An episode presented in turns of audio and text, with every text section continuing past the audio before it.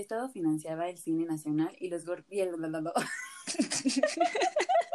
Ya, a ver, ya.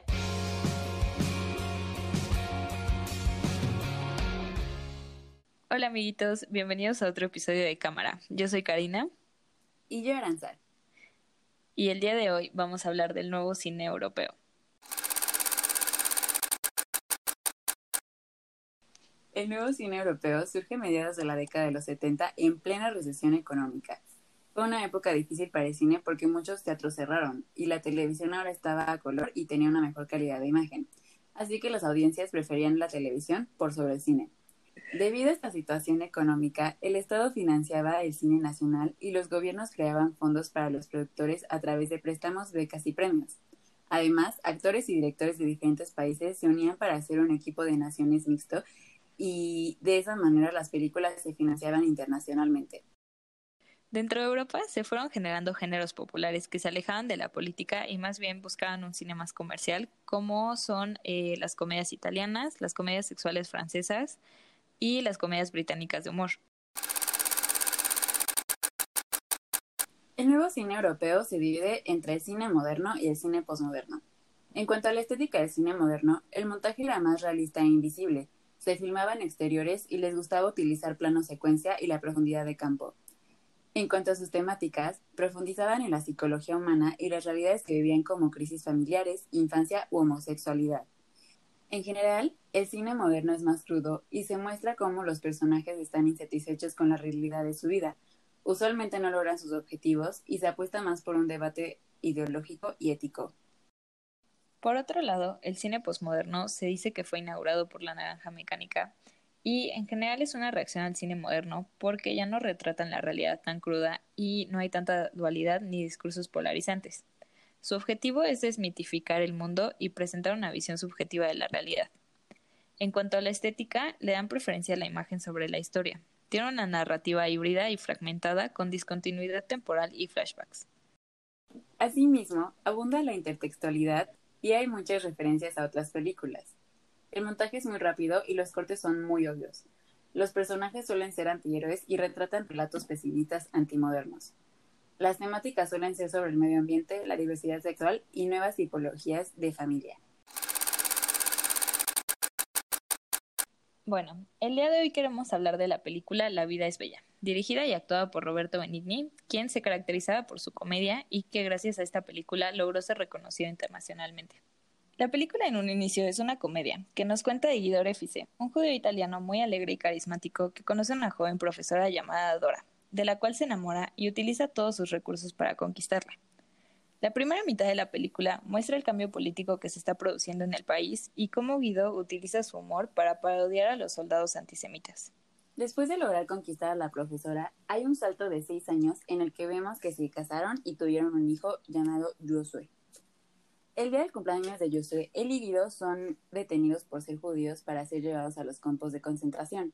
Y aunque Dora no era judía, pide que la suban al tren también para estar con su familia. Al llegar, los separan y Guido crea un juego en el que deben de ganar puntos para conseguir un tanque. Todo esto para esconder la cruda realidad para su hijo. Bueno, si no la han visto, spoiler alert, pero al final de la película los alemanes están preparándose para retirarse al perder la guerra, pero quieren matar a los prisioneros antes de la llegada de los aliados. Es por esto que Guido va en busca de su esposa para irse todos juntos y le pide a Josué que permanezca escondido. En el camino, un soldado lo encuentra y lo fusila. A la mañana siguiente, Josué sale de su escondite y se reencuentra con su madre y pues todos lloramos. Exacto. Este, claramente esta película busca retratar el fascismo que se vivió en Italia, por lo que podemos decir que pertenece al cine moderno al ser más realista con sus espacios, utilizando un montaje imperceptible y mostrando un tema real, retratando la situación que vivieron los judíos en esa época. Y pues, ¿a ti qué te pareció la película, Aranza? Bueno, pues, o sea, digo, ya, ya la había visto antes y pues siempre lloro, ¿no? Más que nada. Este, la verdad, a mí me parece muy interesante la manera en la que este director y actor Roberto Benigni este, utiliza el humor, porque finalmente, aún en, en el principio de la película, eh, digo, o sea, ya sé que, que sí vemos el cambio del nazismo, pero también vemos, yo creo que un poco el que, Guido sí lo percibe, ¿sabes? Eh, está esta escena en la que van al trabajo de su amigo y él le pregunta a su jefe por su posición política ante lo que pasa y luego llama a sus hijos este Benito y Adolfo. Entonces, como que él tiene estas relaciones con Benito Mussolini y Adolf Hitler y entonces es como de no sabes qué, o sea, olvídalo y se va. Entonces es interesante cómo Guido en realidad eh, trata de ignorar el tema, pero a la vez lo tiene muy presente, ¿sabes?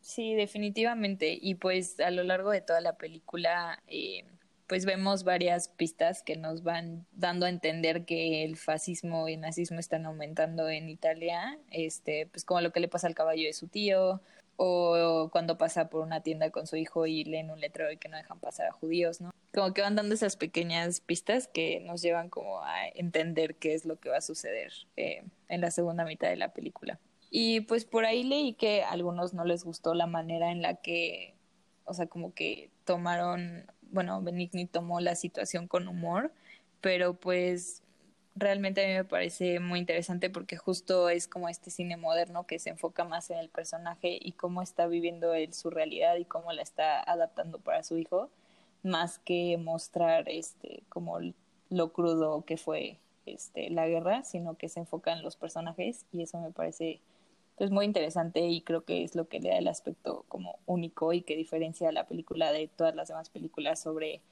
eh, campos de concentración y sobre la Segunda Guerra Mundial. Sí, de hecho, digo, eh, obviamente las películas siempre están como desde un punto de vista eh, para un personaje, pero, pero sí, justo siento que no se centra tanto en lo que pasó, sino en cómo lo vivió específicamente Guido y su hijo. Bueno, o sea, es personajes. Bueno, esperamos que les haya gustado este episodio y nos vemos la próxima semana para hablar del nuevo cine en la Unión Soviética. Cámara, hasta la próxima.